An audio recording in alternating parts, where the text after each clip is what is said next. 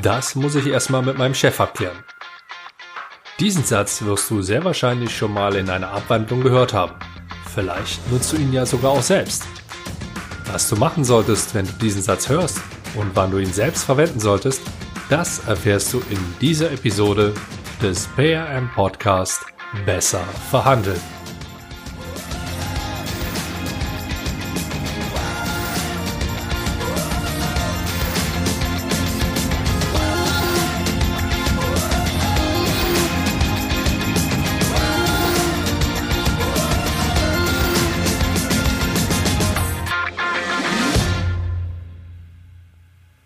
Hi und herzlich willkommen. Du wirst von mir profitieren, wenn du mindestens einen meiner Tipps oder den eines Interviewgastes in deine nächste Verhandlung mit einbaust. So arbeiten wir gemeinsam daran, dass du in Zukunft noch bessere Verhandlungsergebnisse erzielen wirst. Sollte dir das nicht gelingen, dir das Ergebnis nicht reichen, du einfach noch mehr willst oder dir das einfach nicht schnell genug geht, dann melde dich bei mir und ich helfe dir weiter so wie ich Unternehmen und ausgewählten Einzelpersonen dabei helfe, bessere Verhandlungsergebnisse zu erzielen. Ich bin Andreas Schrader, Gründer von PRM Professional Relationship Management. Du bist in einer Verhandlung an dem Punkt angelangt, wo der Abschluss augenscheinlich nahe liegt. Es gibt nur noch ein paar Kleinigkeiten, die geklärt werden müssen. Und dann ist der Deal besiegelt. Als du eine dieser Kleinigkeiten ansprichst, bekommst du folgende Antwort. Das muss ich erst mit meinem Chef abklären. Ich schätze mal, dass so ziemlich jeder diesen Satz schon mal in einer Verhandlung zu hören bekommen hat. Und vielleicht hast du ihn, bewusst oder unbewusst, auch selbst schon mal verwendet. Wenn nicht in einer Verhandlung, dann sicherlich zu Hause, wenn Papa sagt, das muss ich erst mit Mama klären. Nun bleiben wir jedoch im beruflichen Umfeld. Dieser Satz sagt aus, dass dein Gegenüber nicht die nötigen Kompetenzen besitzt, um diese Vereinbarung unter diesen Umständen abzuwickeln. Wenn das tatsächlich so ist, dann bedeutet das, dass du gerade mit Hänschen und nicht mit Hans sprichst. Aus meiner Sicht eine schwierige Situation, denn zum einen kann es sein, dass du Hänschen benötigst, um bei Hans zu punkten, zum anderen läufst du Gefahr, deine Zeit zu verschwenden, denn diese könntest du deutlich besser investieren, wenn du direkt mit Hans sprichst. Um genau das herauszufinden, solltest du im Rahmen deiner Vorbereitung auch dein Gegenüber etwas intensiver anschauen.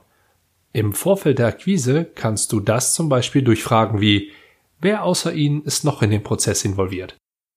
Von wem geht denn die Initiative aus? Wie verläuft bei Ihnen die Entscheidungsfindung? In Erfahrung bringen. Wenn du das vorab geklärt hast, dann bist du schon mal einen ganzen Schritt näher dran an deinem gewünschten Ziel. Nun hast du es aus diversen Gründen nicht geschafft, Hans mit an den Tisch zu bekommen. Hänschen hat allerdings die notwendigen Kompetenzen, euren Deal abzuschließen. Und trotzdem bekommst du, das muss ich erst noch mit dem Chef abklären, zu hören. In einer solchen Situation macht es erfahrungsgemäß Sinn, den Gegenüber ein wenig unter Druck zu setzen. Das geht mit einer einfachen Frage. Aha, verstehe. Was halten Sie davon, wenn wir das sofort gemeinsam mit ihm abklären? Dabei kannst du dich gerne schon von deinem Platz erheben oder dein Smartphone rausholen. Jetzt hat dein Gegenüber zwei Möglichkeiten. Erstens, einlenken. In dem Fall solltest du cool bleiben und ganz normal mit der Agenda weitermachen. Oder zweitens, verneinen. Wenn er verneint, zum Beispiel mit das halte ich für keine gute Idee oder mit das geht jetzt nicht, dann darfst du gerne misstrauisch werden. Denn so geht es mir zumindest immer, wenn ich eine solche Reaktion auf eben genau diese Frage bekomme. Ich bohre dann meistens nach. Hm, also nur damit keine Missverständnisse auftreten. Ihr Unternehmen hat also kein Interesse daran, diesen Prozess effektiv abzuwickeln. Verstehe ich das richtig? Alternativ kannst du auch noch provokanter vorgehen und auf das Ego abzielen. Hm. Ich hatte angenommen, dass jemand mit ihrem Standing in dieser Position durchaus in der Lage ist, einen Deal in diesem Umfang ohne Hilfe von oben abzuwickeln. Klingt hart und mit einer ganzen Menge Druck, oder? So soll's ja auch sein. Wieso solltest du auch weiter deine Zeit verschwenden? Ich bevorzuge und rate immer zu ergebnisorientierter Kommunikation. Die sollte nicht unhöflich sein. Und wenn du mir jetzt sagen möchtest, dass in diesen beiden Aussagen, die ich eben getätigt habe, etwas Unhöfliches drin ist, dann können wir da gerne darüber diskutieren. Wenn du diesen Druck aufgebaut hast, dann kannst du das Gespräch leicht weiter steuern. Option A beginnt mit einem Doch, aber oder etwas Vergleichbarem der Gegenseite.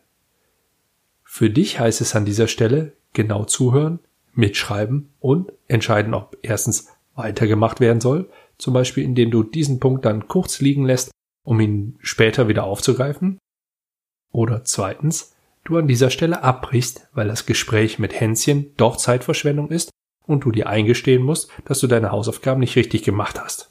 Auch das kommt vor. Option B wäre, dein Gegenüber lenkt ein, zum Beispiel durch einen Gegenvorschlag oder eine eigene Forderung, und das Thema Cheffragen ist erstmal vom Tisch. So kannst du mit diesem Einwand in einer Verhandlung oder generell in deinen Gesprächen umgehen. Wenn du diese Taktik selbst nutzt, dann solltest du Folgendes beachten, damit du nicht von einem professionellen Verhandlungsführer durch die gerade dargestellte Vorgehensweise in eine Situation gebracht wirst, die schwierig zu meistern ist. In dem Moment, in dem du die Entscheidungsmacht jemand anderem erteilst, machst du diese Person zum Hindernis bzw. angreifbar. Aus diesem Grund gibt es in meinen Augen zwei verschiedene Wege, wie du diese Taktik anwenden kannst. Erstens, ersetzt die Person durch einen Prozess. Ich möchte wirklich zu einem Ergebnis kommen, mit dem wir beide sehr gut leben können. Und ich habe mich intern schon sehr, sehr stark gemacht, damit ich Ihnen die bisherigen Punkte anbieten kann. An dieser Stelle bin ich mir jedoch nicht sicher, ob unser Deal unter diesen Umständen unserem internen Revenue-Prozess standhält. Der zweite Weg ist der etwas unkonventionellere, denn du verweist auf mich. Wissen Sie, wir legen sehr viel Wert darauf, dass wir unsere Ergebnisse verbessern und unsere Prozesse insgesamt optimieren. Deshalb arbeiten wir mit Andreas Schrader zusammen. Er unterstützt Unternehmen wie uns in solchen Fällen und genau dieser Herr Schrader hat uns dazu geraten, diesen Deal nur unter gewissen Voraussetzungen abzuwickeln. Gerade daran müssen wir uns im Moment halten, denn wir müssen ja das Geld, was wir in ihn investiert haben, auch schnell wieder reinbekommen. Ich gebe zu, der zweite Weg ist in der Tat ein sehr unkonventioneller, doch auch diese Vorgehensweise ist praxiserprobt und funktioniert. Insgesamt bedeutet das jetzt für deine Verhandlung, dass du die Kompetenzen vor der Verhandlung abklären solltest, du immer versuchen solltest, mit Hans anstatt mit Hänschen zu verhandeln, du Druck gezielt aufbaust, um herauszufinden, ob dieser Einwand echt war oder dein Gegenüber nur Zeit schinden wollte, und du entweder auf Prozesse oder deinen Berater Andreas Schrader verweist, nicht auf deinen Chef. Wenn du jetzt auch nur einen dieser Tipps mit in deine nächste Verhandlung einbaust, dann wirst du mit Sicherheit besser verhandeln. An dieser Stelle noch ein kurzer Hinweis in eigener Sache. Für den Workshop am 7. August in Berlin habe ich nur noch ein paar freie Plätze und ich bin verhandlungsbereit, was den Preis betrifft.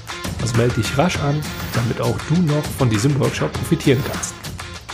Für den Workshop in Mönchengladbach im September gibt es zurzeit nur Plätze auf der Warteliste. Ansonsten gilt wie immer, Rezensionen und Bewertungen für meinen Podcast schreiben, mir auf meinen Social Media Kanälen folgen und dir ein kostenfreies E-Book auf meiner Homepage sichern. Ich wünsche dir viel Erfolg bei deinen Verhandlungen. Besten Gruß und bis zum nächsten Mal.